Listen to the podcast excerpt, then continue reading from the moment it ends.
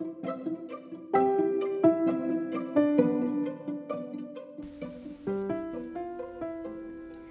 さんこんにちは。オンラインヒーリングサロンアンジェリカのヒーラー陽子です。そしてこのアンカーの配信名はアンジェリカ陽子のヒーリングボックスです。私もようやく覚えましたよ。ということで、えー、またね久しぶりの発信になります。最近の、えー、私の思っていることあと台湾のお話をちょっとしていきたいなと思います、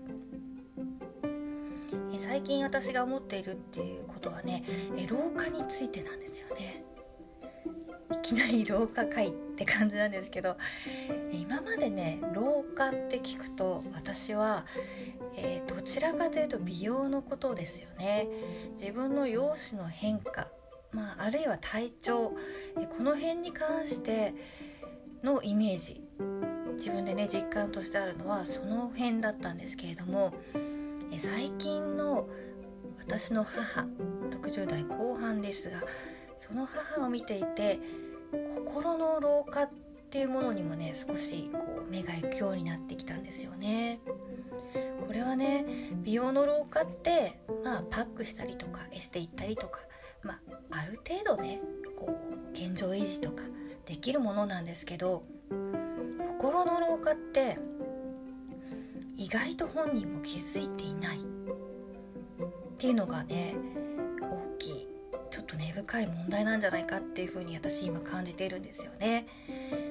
美容お肌の問題だとシワが増えたなシミが増えたなたるみが出たなって鏡見ればわかるんですけど自分の心って鏡に映らない、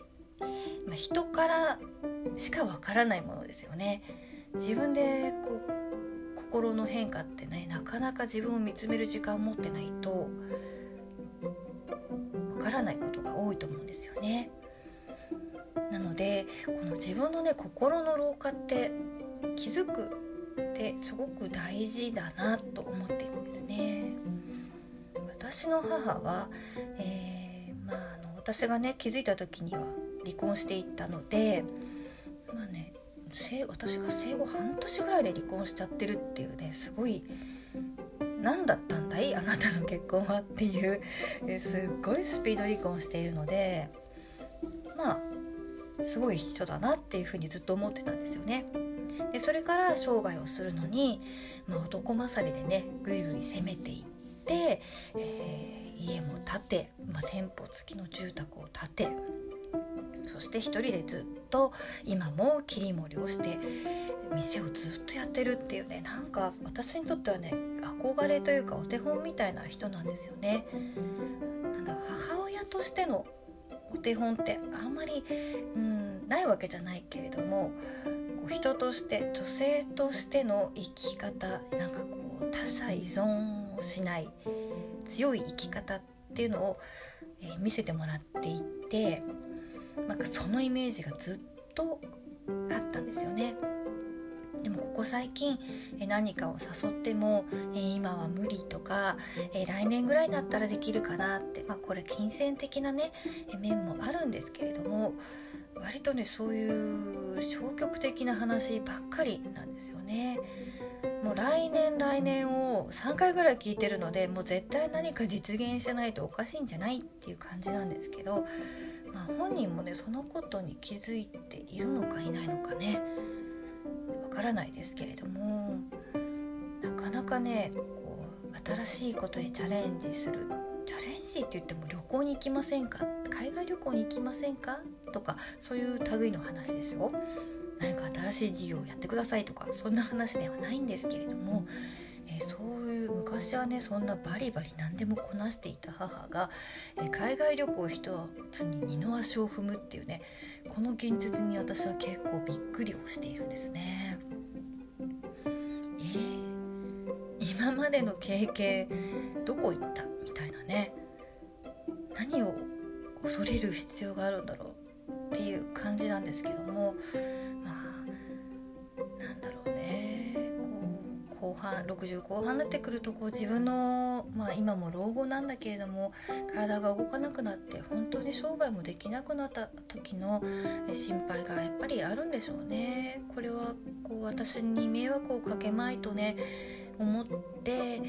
くれているね裏返しなのかなっていうふうにも思うんですけれどもまあ娘からするとねそんななんか自分の死んだ時のこととか病気になったことの時とか考えないでね今この元気な時にねこう楽しむ人生を送ってほしいなってすごく思うんですよね。まあ、人がねあの、まあ、ご夫婦揃っているサラリーマン家庭の奥さんがしないような苦労をね、えー、いっぱいしてきてる母なので私としてはすごくねこう老後を楽しんでほしいって思いが、まあ、ちょっと強いのかもしれないですけれども、まあ、そこにね誘いに乗ってきてくれない母にね 私はとても寂しさを感じているんですけれどもやっぱりこんな風にね心も老化していってなん自分の人生を閉じることへの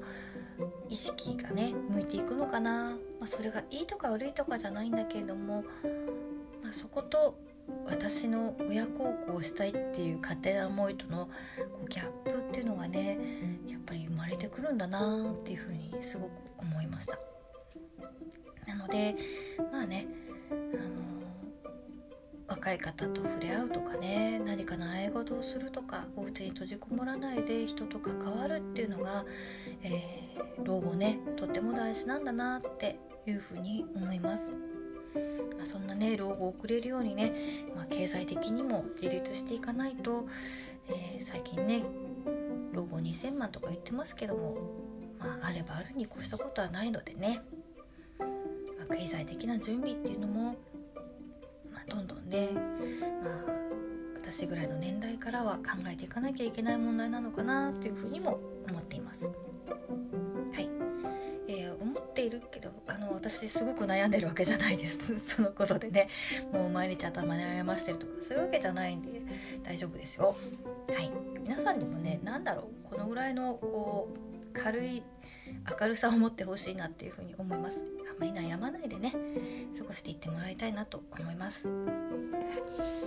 で、まあ、ちょっと台湾のお話になるんですけれども、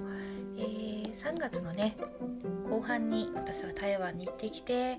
そこでもう DNA レベルから私はちょっと変わったんじゃないかって自分で思ってるんですけど、まあ、それはね周りの方にも言われてやっぱり私ちょっとは変わったんだこう長年ね打ち破れなかったものが、まあ、ちょっとずつでもね変わってきてるんだなってすごく嬉しかったんですよね。で本当にこう癒されたり楽しむってことを存分にできたのでまた行きたいなと思ってたんですけれども9月の後半にまた行けることになりましたので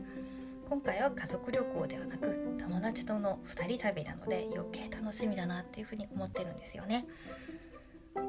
でその台湾でね、えー、龍山寺というところで私はちょっとこうお祈りの仕方を変えて、えー、ちょっとそれの結果が今なんだろうなっていうふうに思ってるんですけどもそこでね縁結びの神様で、えー、月下老人というとってもねあの大人気の神様東京の神様がいるんですけれどもおひげ生やしたねおじいちゃんの神様なんですけどね。まあ、そこのお神様の縁結びのね赤い糸っていうのを実はもらってきていたんですけれども、えー、縁結びのブレンドオイルを作ったメモリオイルのブレンドオイルを作った時に、え限定でねそのお守りつけようと思ってて忘れちゃったんですよね。なんとなんと。なので今度ね9月に行く時は、えー、本当にいろんな神様がいるのでねえ三国志好きな方は分かってくださると思うんですけれども、まあ、カウンさんは神様になっている商売繁盛の神様なので、まあ、商売繁盛のお守りも買ってこれることができますし、えー、学業の神様もいます。そして健康のね神様カダっていうねこれも三国志に出てくるんですけれども、まあ、そういう神様もいっぱいいたりしていろんな種類のお守りがあるのでねもしこんな種類のお守りがあればで私が紹介した方が早いかな。まあ、気になるね。お守りが欲しいっていう方がいればね。あのぜひぜひメッセージいただければ、えー、旅行の時に買い求めましてメモリオイルのブレンドとセットで一緒に、えー、お渡ししていきたいなというふうに思っています。やっぱりね台湾の話は、えー、何かとくっつけることはできないですね。すごく喋りたくなってしまうので。まあ改めてねこのお話はしていきたいと思いますが、えー、今回はね心の老化はなかなか気づけないということで、え、日々ねこうフレッシュな気持ちで過ごせるように最後に浄化をしていきたいと思います。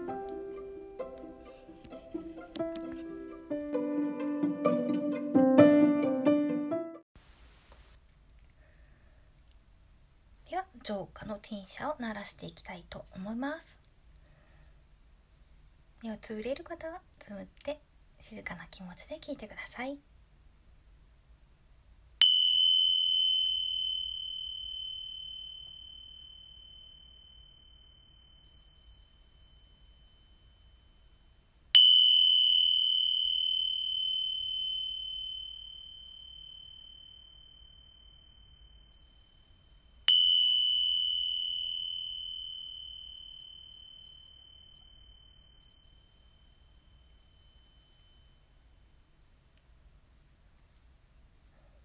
ということで